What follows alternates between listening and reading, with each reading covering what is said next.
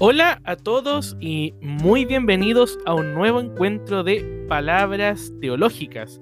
Soy Juan Pablo Espinosa Arce y les doy la más cordial bienvenida a este nuevo episodio del día lunes 5 de julio. Estamos ya comenzando el séptimo mes.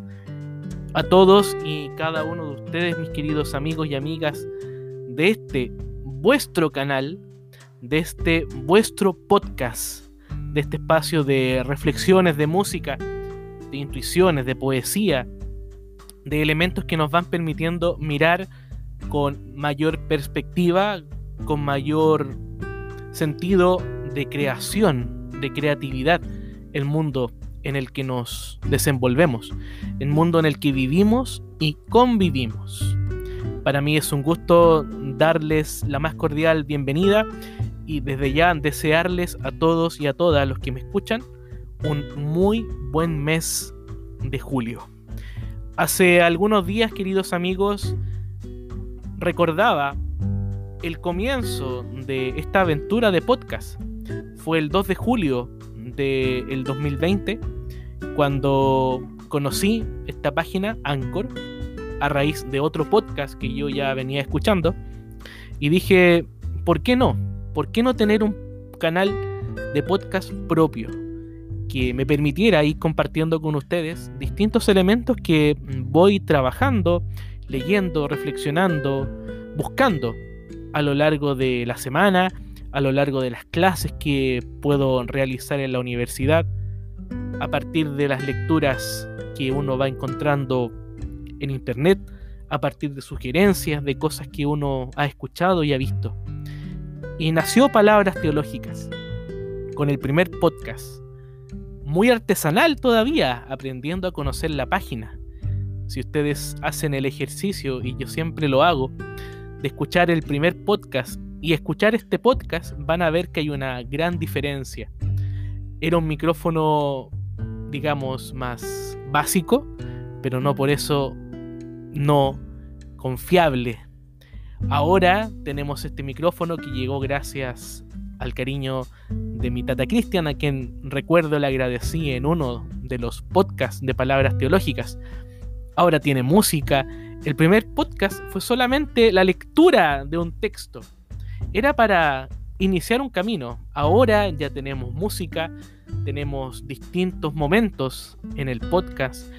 Estas últimas tres semanas, estos últimos tres episodios, hemos tenido la oportunidad de escuchar la voz de jóvenes de Chile que nos han permitido reflexionar desde otras perspectivas. Y hoy también tenemos a otros dos jóvenes, una joven y un joven, que nos van a ayudar a pensar también más palabras en palabras teológicas. Palabras teológicas que, como siempre te recomiendo, puedes buscar en la cuenta de Spotify buscando palabras teológicas. O también como les contaba la semana pasada, pueden buscar en la sección de Google, hay un Google de podcast, diríamos, siempre colocando palabras teológicas y van a aparecer todos los episodios desde ese 2 de julio del 2020 hasta este podcast de la semana del 5 de julio que ya estamos comenzando y que me permito acompañarte también con estas palabras teológicas.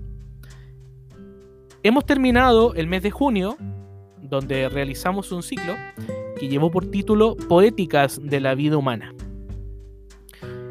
La poesía, la lectura de poetas, de poetisas, el conocimiento de qué es lo poético, ha sido un momento bien interesante en este último tiempo.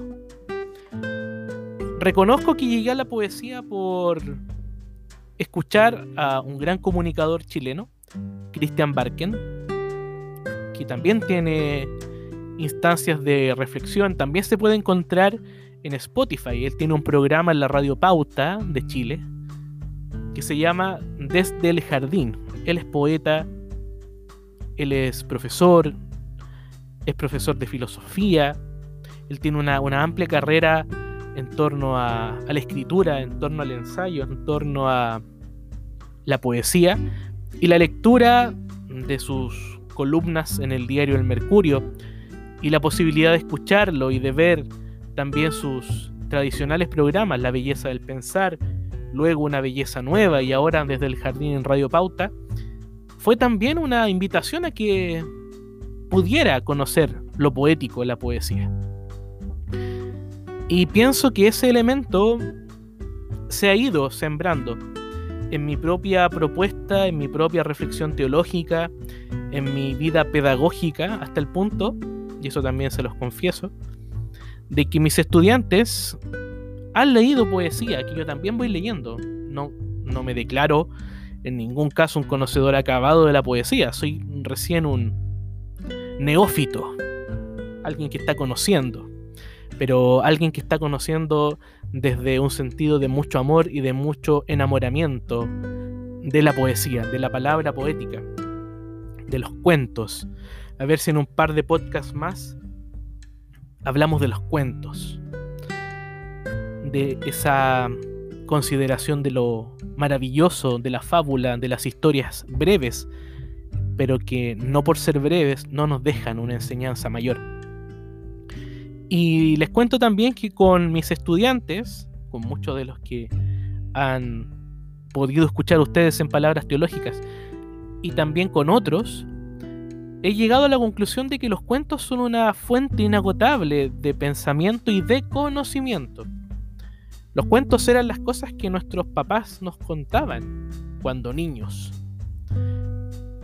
Tenemos, digamos, una sensibilidad, una especie de paladar para el cuento, pero claro, ya cuando uno va creciendo, perdemos ese sentido del cuento.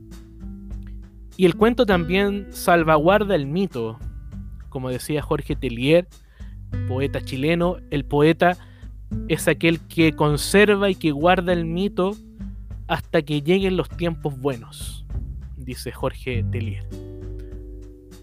Y eso pienso también es lo que va moviendo estas reflexiones de palabras teológicas, con música, con imágenes, con propuestas, con metáforas, con un pensamiento simbólico, un pensamiento altamente simbólico que no busca en ningún caso ser un pensamiento finalizado, sino que un pensamiento que se va realizando en camino, en camino con otros, con otras, con lecturas, con ideas, con imágenes que aparecen.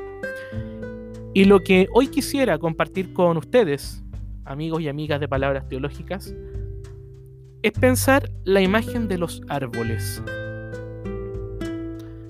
Leyendo poesía, encontré que más de algún poeta se ha maravillado en torno a esta figura de los árboles, a esta estructura natural de los árboles. Hace unos días podía ver en las redes sociales una imagen que apareció, a lo mejor alguno de ustedes la ha visto, que muestra la huella dactilar de nuestro dedo pulgar en comparación con un tronco. Si uno corta un tronco a la mitad, ve estos círculos concéntricos que va mostrando el tronco y que marcan los años. Eso me recuerdo haberlo aprendido de niño. Los años de los árboles se cuentan por los círculos, por esta huella dactilar ecológica, arbórea, podríamos decir, de los árboles. Interesante entonces que los poetas reconozcan esa vinculación profunda con los árboles. Y quisiera hoy día pensar con ustedes algo, algo muy, muy metafórico, muy simbólico. Este podcast que quiero titular Los otros árboles. Quiero comenzar pensando que hay una estructura analógica o comparativa o metafórica entre nosotros y los árboles. Quiero entender que la vida del árbol es una posibilidad para entender nuestra propia vida humana.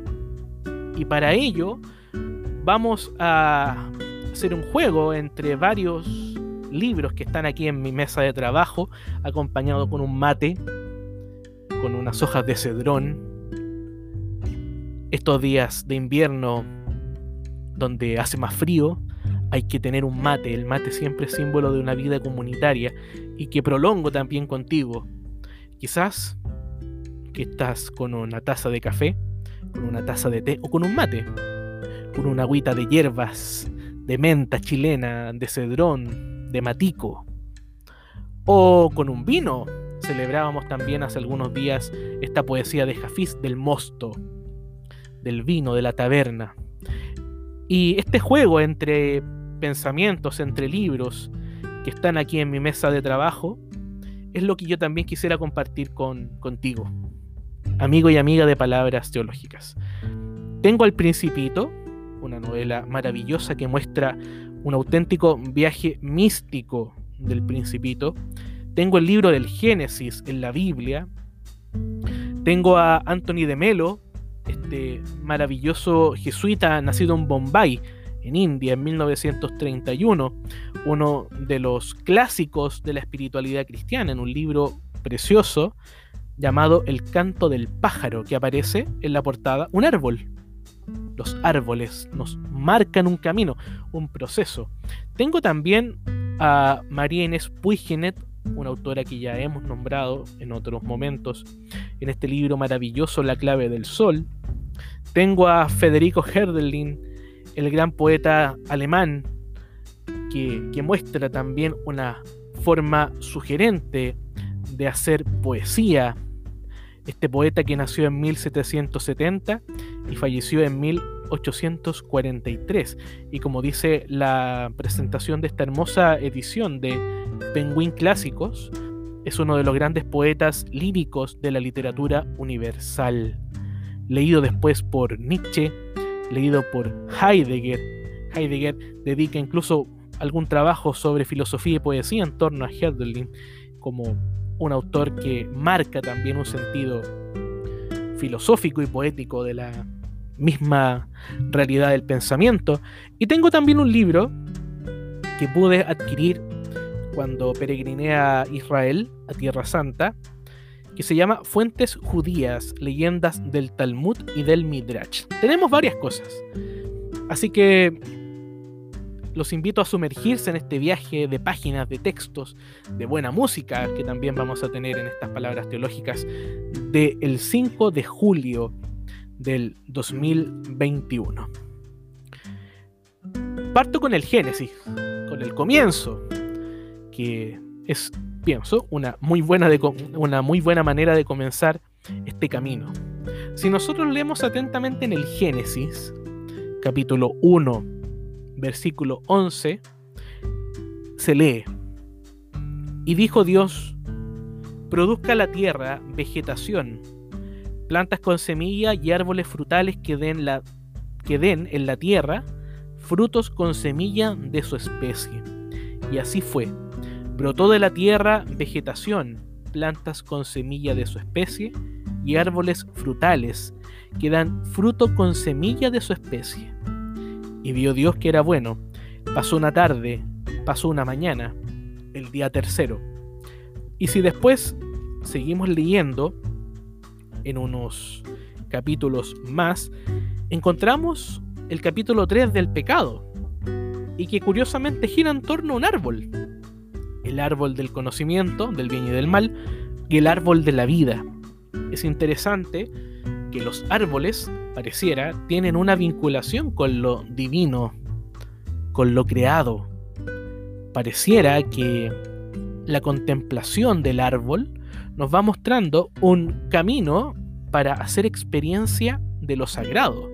Y de alguna manera nuestras tradiciones ancestrales veían en la naturaleza este anima mundi, el alma del mundo, las fuerzas espirituales de los árboles, de las plantas, de las montañas, que eran verdaderas divinidades para nuestros pueblos originarios y por eso hay tanta veneración en torno a estas figuras naturales.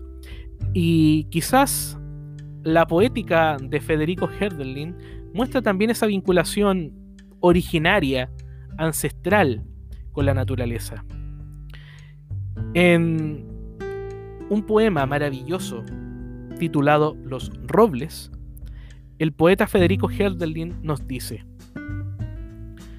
Voy desde las huertas a vuestro encuentro, hijos de los montes. Desde las huertas donde vive la naturaleza paciente y doméstica, atenta y a su vez atendida, junto a los hombres aplicados.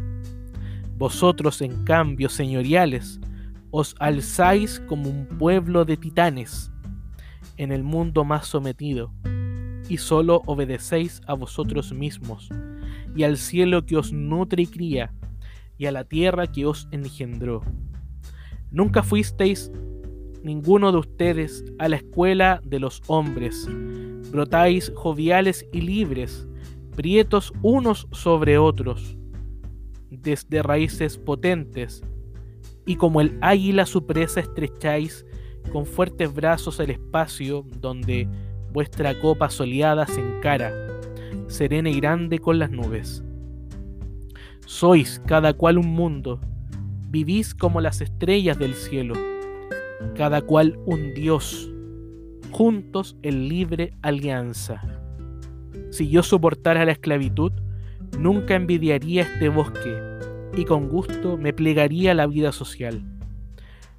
Si el corazón no me atara más a la vida social, el corazón que no se libra del amor, que a gusto me haría roble. Hasta ahí la poesía cósmica, divina de Federico Herdelin en este maravilloso poema Los Robles, donde él reconoce que los árboles tienen un sentido divino. Y él les dice, ustedes son dioses, ustedes son un pueblo de titanes que se elevan Aquí en Chile podríamos hablar de la palma chilena, de la araucaria, como estos robles que el poeta contemplaba en Alemania y que le permitían a él también hacer una reflexión poética en torno al árbol, al árbol como una fuente de trascendencia, a encontrar un sentido más allá del árbol, porque el árbol es una imagen que nos dice algo. ¿Qué es? Es lo que estamos tratando de desentrañar, y digo tratando, porque en realidad nunca podemos encontrar el sentido completo de las cosas, y en eso justamente radica la contemplación, esa capacidad de asombrarnos, esa capacidad de mirar con ojos nuevos lo que cada uno de nosotros va experimentando. Y qué maravilloso lo que dice Federico Herdelin al final de su poema. Y si no me atara a la vida social, qué gusto poder convertirme en roble, poder convertirme en árbol. Y ese sentido de convertirse en árbol también lo presenta María Inés Puigena. A lo mejor esta poetisa argentina que vivió después en Chile leyó a Federico Herdelin, porque también ella expresa un deseo arbóreo. Dice esta poetisa, me gusta ser árbol, sentir la savia corriendo por mis nervios, absorber raíces de agua fresca, subir hasta las hojas verdes, aéreas, hacerme flor de mil pétalos, abierta al sol, ser musgo en la madera, vida en el tronco, arraigo en la tierra, nido cantarino de aves migratorias, sombra del verano, siesta del picaflor, y en la penumbra transparente del invierno, ser rama vacía para la solitaria garza blanca, esperando el atardecer. La vida humana, con esta composición de María Inés Puigenet, se va entendiendo desde la vida del árbol, que tiene savia, pero que en algún momento vive también el invierno con ser una rama vacía, pero que no es una rama infecunda, porque permite, por ejemplo, que la garza blanca anide se pose en esa rama. Por lo tanto, el árbol, así como el grano de mostaza del Nuevo Testamento, permite la convivencia. Cuando Jesús dice, miren la semilla de mostaza que sin ser la más grande, se transforma en el árbol más frondoso del huerto y los pájaros vienen a hacer sus nidos. Dice Jesús, quien también asume el modelo de los árboles para expresar la vida y para hacer una imagen del reino. Porque para Jesús el reino se compara con un árbol. ¡Qué maravilloso! La esperanza tiene que ver con un árbol que florece, con un árbol que, enfrentándose al invierno que vivimos ya aquí en el hemisferio sur, es capaz también de generar otro sentido.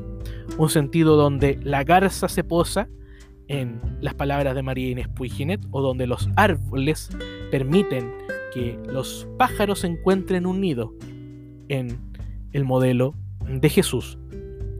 Contemplar el árbol es alcanzar la iluminación. Sentarse debajo del árbol es alcanzar la iluminación. El Buda encontró la iluminación cuando se sentó debajo del árbol. Ese es un ejemplo maravilloso de pensar el árbol como una puerta, como una entrada. Ahora, es muy interesante también esto porque Tony de Melo, Anthony de Melo, en este libro maravilloso El canto del pájaro, que muestra, como les digo, en su portada un árbol, recuerda que la capacidad de asombro tiene que ver con mirar el árbol, pero entender que el árbol sigue siendo árbol, pero que algo en nosotros va cambiando, es una sensibilidad. Tratar de encontrar en estas imágenes cotidianas, en estas imágenes naturales y creaturales, porque el árbol es creación de Dios, lo veíamos con el texto del Génesis, nos permite también una retirada de el yo para poder contemplar lo otro. Ese sentido de la contemplación, esa estética de la contemplación, es quizás lo que alcanzó el Buda, el Buda que se sienta bajo el árbol y que recibe la iluminación. Anthony de Melo nos cuenta un cuento que muestra también esta figura de los árboles como un espacio para encontrar la plenitud, lo que buscamos. Dice Anthony de Melo. Después de años de entrenamiento, el discípulo pidió a su maestro que le otorgara la iluminación. El maestro le condujo a un bosquecillo de bambúes y le dijo, observa qué alto es este bambú y mira aquel otro qué corto es. Y en aquel mismo momento el discípulo recibió la iluminación.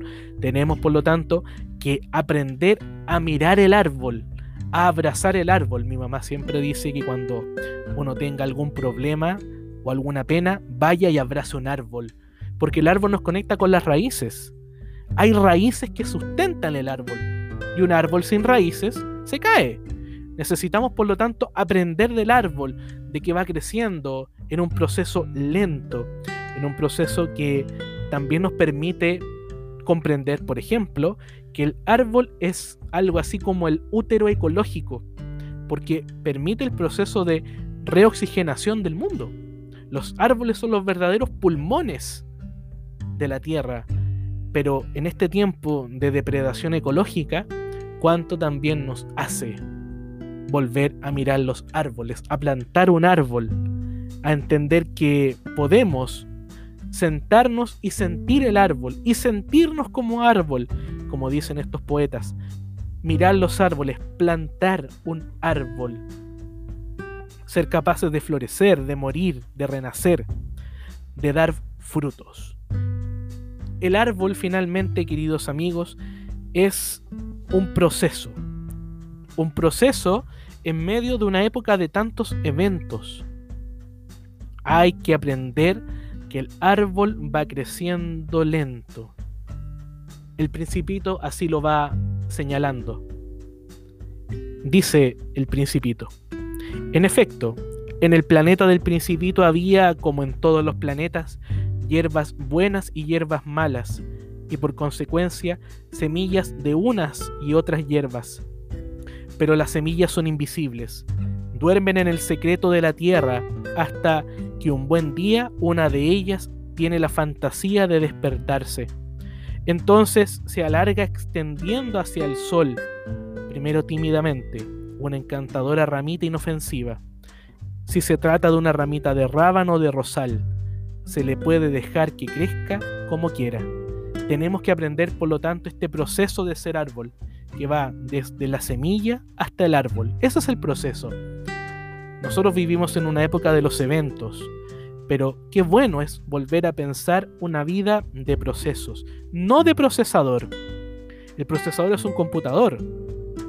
El computador tiene un procesador que le permite funcionar, pero ese procesador no tiene emociones, no tiene sentimientos. En cambio, una vida de los procesos sí tiene emociones y sentimientos. Y por eso pienso que los árboles son también una posibilidad para mirar el futuro. Termino simplemente, queridos amigos, antes de la pausa musical, con la sabiduría judía. Decía Rabí Yihá Bar Ashi, en el futuro todos los árboles de sombra de Israel darán frutos, pues está escrito, porque los árboles, la higuera y la vid darán sus frutos. Por lo tanto, los árboles anuncian un tiempo nuevo. Después del invierno, estos árboles que están sin hojas vuelven a poblarse. El almendro que florece en la Biblia, recuerdo también es símbolo mesiánico, símbolo escatológico, el símbolo que los árboles también nos van regalando una vida nueva. Los dejo ahora, queridos amigos, con música. Vamos a volver al jazz. Marcelo Chaparro, mi profesor de metafísica y de filosofía antigua en la universidad, decía, escuchen jazz, porque el jazz nos invita a pensar de modo más lúdico, de modo más risueño, más metafórico. Vamos a escuchar jazz en estas palabras teológicas. Los dejo con Chet Baker, y una composición que se llama Yo hablo con los árboles. Para hacer también esa invitación a volver a mirar los árboles desde la ventana de nuestra casa, de nuestro edificio, y si tenemos árboles en nuestra casa, sentarnos bajo sus ramas, sentir su sombra, sentir el viento entre las ramas. El árbol puede ser una figura que nos ayude a entender la vida. Lo dejo entonces con Chet Baker y yo hablo con los árboles. Y al final, como siempre, o por lo menos como estas tres últimas eh, sesiones, episodios de palabras teológicas, los dejo con estudiantes, con jóvenes que nos van a ayudar a pensar nuevas perspectivas en estas palabras teológicas. Vamos entonces con Chet Baker y yo hablo con los árboles.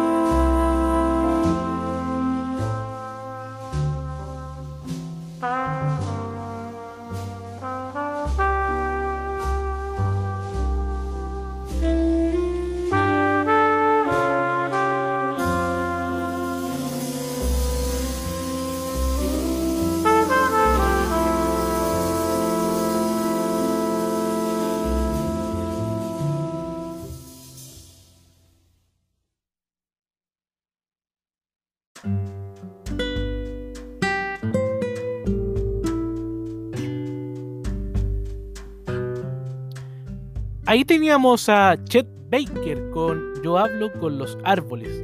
Esta sesión de jazz que nos hemos regalado todos en Palabras Teológicas, una composición maravillosa del año 1959. El jazz tiene ese sentido de lo lúdico, de aprender a improvisar, de aprender a seguir ciertos sonidos, patrones, melodías que el jazz también nos va regalando. Y como les contaba al final de la primera parte de nuestro encuentro de palabras teológicas de este lunes 5 de julio, escuchemos ahora la palabra de estos árboles, de estos jóvenes que también nos van entregando otras perspectivas para poder abrazar la vida y para poder encontrar un sentido mayor a lo que cada uno de nosotros va haciendo y va pensando. Recuerdo que los podcasts que estamos escuchando fueron desarrollados por estudiantes a los cuales pude hacer clases en la universidad, clases de teología, y que me han permitido también encontrar un sentido mayor. Las preguntas, las reflexiones de estos jóvenes también espero que les ayuden a ustedes, amigos y amigas de palabras teológicas, a poder mirar con mayor amplitud la vida. Los dejo entonces con el primer podcast para este encuentro. Vamos a escuchar a Macarena Martínez, quien es estudiante de Ingeniería Comercial de la Universidad Católica de Chile. Gracias Macarena por estar en estas palabras teológicas, gracias por tus reflexiones, por tus imágenes, por tus intuiciones, por tus metáforas, que sin duda son como un árbol que quiere crecer que quiere abrir sus ramas hacia, hacia el cielo y permitirnos también a nosotros ampliar nuestros horizontes. Lo dejo entonces con Macarena Martínez en Palabras Teológicas.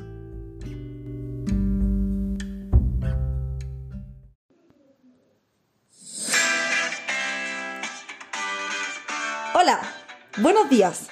Soy Macarena Martínez y voy a hablar sobre mi punto de vista de cómo algunos llegan a ser creyentes y cómo otros no. Bueno, todo parte cuando nacemos. Hay dos caminos. Uno en que desde pequeños los padres o familias te inculcan y enseñan sobre un Dios y otro en el que no. Partamos por el primer camino. En este, uno en su niñez va a creer y va a tener fe en Dios. Esto se puede observar con la siguiente cita de Boris Cyrulnik en su texto La psicoterapia de Dios, ya que escribe, ningún, bebé es creyente cuando llega al mundo. Es cuando excede al mundo de las palabras, durante su tercer año, cuando sus padres le presentan a su Dios. Según la forma de apegos que se adquirió en la casa, los niños amarán a Dios de forma segura, si sus padres le han hablado de Él de forma tranquilizadora. Luego uno va creciendo y probablemente siga creyendo en Dios. Además que lo más factible es que uno crezca en un ambiente donde se cree en Dios. Pero se llega en un minuto de la vida donde uno ya es bastante grande para crear sus propias, para crear sus propias ideas y opiniones. Y con ello seguir un camino de creer lo que uno quiera y no, no creer lo que te enseñaron tus padres. Entonces en este punto uno decide si seguir siendo creyente en Dios o no. Los que siguen siendo creyentes son los que se forman una buena idea de Dios, los que se apoyan en Él, los que tienen fe en Él. Ellos serán los que sigan el camino de sus padres y tienen una experiencia religiosa. Al fin y al cabo se encuentran con Dios. Los que no siguen creyendo probablemente fue porque fueron dejados, porque les dio lata creer en Dios. También puede ser porque tuvieron una mala experiencia con la religión o simplemente no fueron capaces de creer en algo que no se puede ver. Estos no logran tener una experiencia religiosa.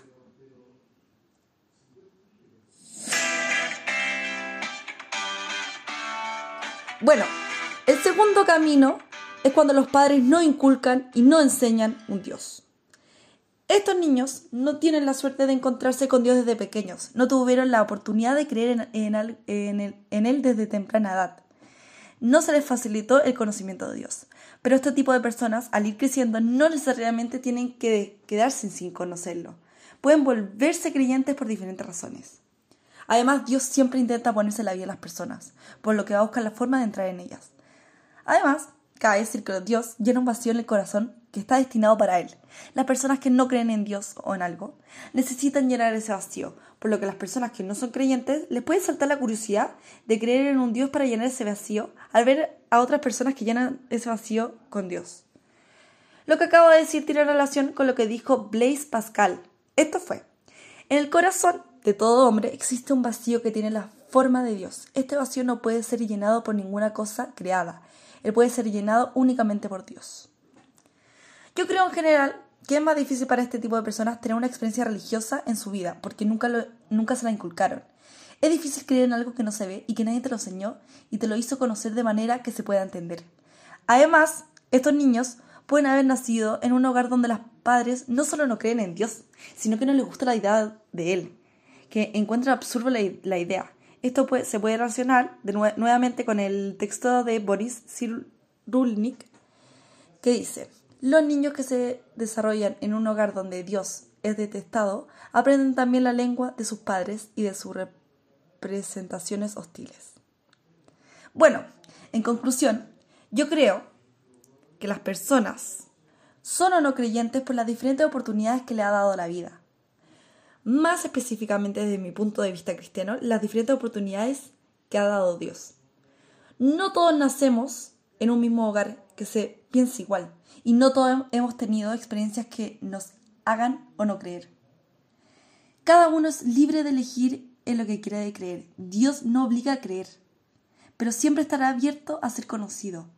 Él quiere que creamos para, que, para Él darnos su amor infinito. Bueno, esto ha sido todo. Muchas gracias por escucharme.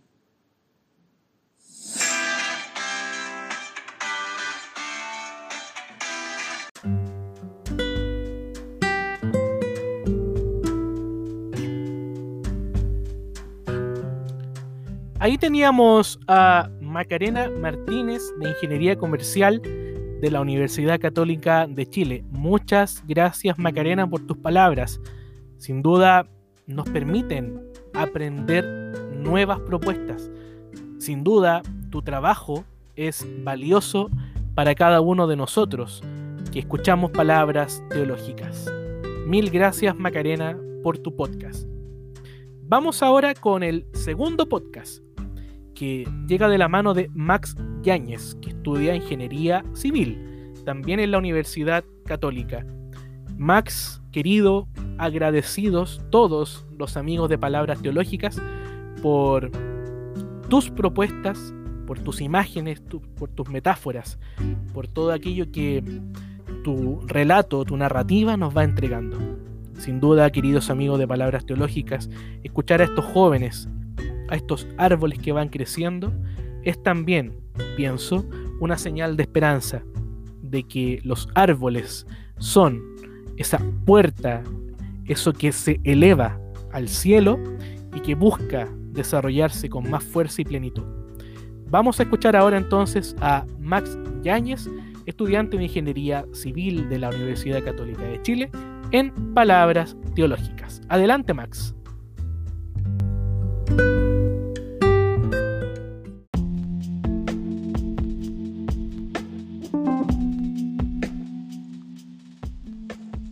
Bienvenidos, bienvenidos y bienvenidas a esta sesión de podcast. Saludo cordialmente a las personas que están escuchando y les deseo que se encuentren lo mejor posible dentro de este contexto de pandemia. El día de hoy voy a tocar el tema de cómo se crea y evoluciona el concepto de Dios y la creencia de este ser divino. Quiero partir con la pregunta, ¿cómo nace este sentimiento de creer en un Dios en una persona? Todo se remonta a la infancia y al entorno familiar de los niños. Según el neurólogo francés Boris Cyrulnik, en su libro Psicoterapia de Dios, el desarrollo de la religiosidad se construye de la misma manera de cómo se adquieren las lenguas. Esto quiere decir, ningún bebé es creyente al nacer, sino que se va formando su idea de Dios creyente a través de las palabras que le comunican sus padres, y esto afecta enormemente cómo el niño ve a Dios. Por ejemplo, si los padres le hablan de un Dios protector, el niño amará a Dios de forma segura. Pero, si los padres le hablan al niño de un Dios castigador, este niño le temerá a Dios. Lo mismo sucede con el otro lado. Si los padres le hablan al niño como un ser supremo que no existe o al que hay que odiar, el niño también crecerá con este odio. Por otro lado, la cultura que rodea a la familia del niño afecta enormemente las creencias que el niño crece. Es por esto que un niño egipcio tiene muchas más probabilidades de volverse musulmán que un niño argentino, quien tiene más posibilidades de volverse cristiano. Ahora bien, cuando los niños crecen, estos comienzan a conocer el mundo y formarse una idea propia que puede variar enormemente de las ideas iniciales que los padres le contaron cuando pequeño. Esto afecta también la idea de Dios, la cual con el paso de los años puede ser reforzada o anulada. Si miramos los tiempos actuales, es más común encontrar personas jóvenes agnósticas o ateas. Y para intentar fundamentar esto, tomaré la pregunta que muchas personas de estos grupos se realizan a sí mismas para dudar de la existencia de Dios. Se supone que Dios es perfecto, y bueno, y todos lo saben. ¿Por qué hay mal en el mundo? Voy a intentar contestar esta pregunta desde mi punto de vista y mi experiencia personal. Yo soy un hombre trans, que fue criado en una familia católica. Mi madre era una mujer muy creyente y solía tener a Dios como un sujeto que la apoyaba y le guiaba en las decisiones de su vida. Nunca me mostró la imagen de un Dios castigador y me enseñó a respetar las creencias de todos, por muy distintas que sean las nuestras. Personalmente yo tomé esto y respeto cualquiera crea en Dios o no. Sin embargo, otros miembros de mi familia y otras personas en general fueron utilizando el nombre de Dios para cuestionarme y hacer mis primeros diseños de vida bastante complejos. Esta experiencia yo creo que la comparten muchas personas del colectivo LGTBQ+. Es por esto que a los 14 años me declaré totalmente ateo. Lamentablemente mi madre falleció cuando yo tenía 15 años y a pesar de mi aparente ateísmo, desde entonces mi madre es para mí, podríamos decir como un dios. Es mi guía, un apoyo que está conmigo, que siempre le pido consejos, y yo creo que por esto jamás he perdido mi experiencia religiosa. Pero esta reflexión de jamás he perdido esta experiencia no la tuve hace tiempo, la tuve recién, eh, debido a que mi pareja, la cual es parte del colectivo y también es creyente, me hizo darme cuenta de que Dios no es el culpable del mal, sino las personas. Estas se pueden equivocar, pueden cometer errores y pueden eh, dejar que las otras personas se sientan mal. Pero aún así hay un Dios que te puede apoyar y te puede guiar, aunque exista el mal. De hecho, mi pareja ve a Dios como un guía, un pana, un amigo, el que te puede ayudar y aconsejar. Ahora bien, creo que soy agnóstico, pero quién sabe qué pasa después. Las personas no somos estáticas.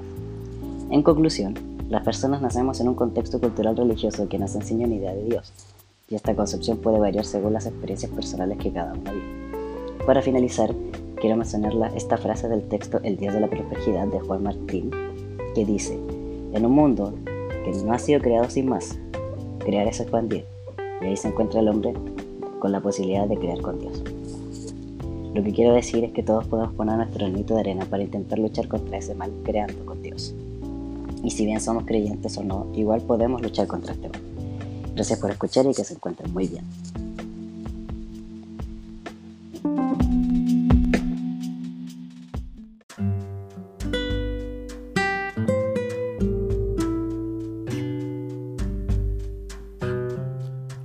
Ahí teníamos a Max Yáñez, a quien agradecemos y le enviamos aplausos virtuales en este nuevo encuentro de palabras teológicas.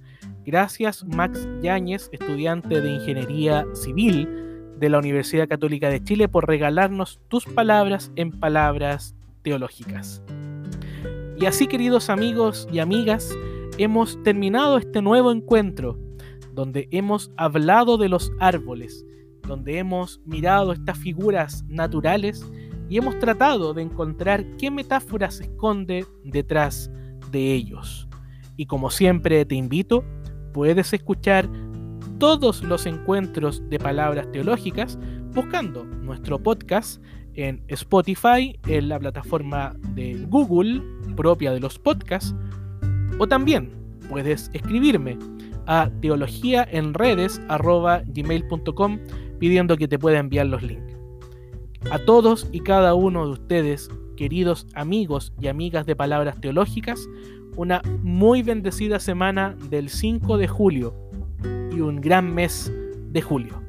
A todos y cada uno de ustedes, mi gratitud, mi abrazo auditivo, mi abrazo virtual, mi abrazo telemático y como siempre a seguir cuidándonos todos. Que estén todos muy bien, una muy buena semana. Hasta el próximo lunes si Dios lo quiere. Chao, chao.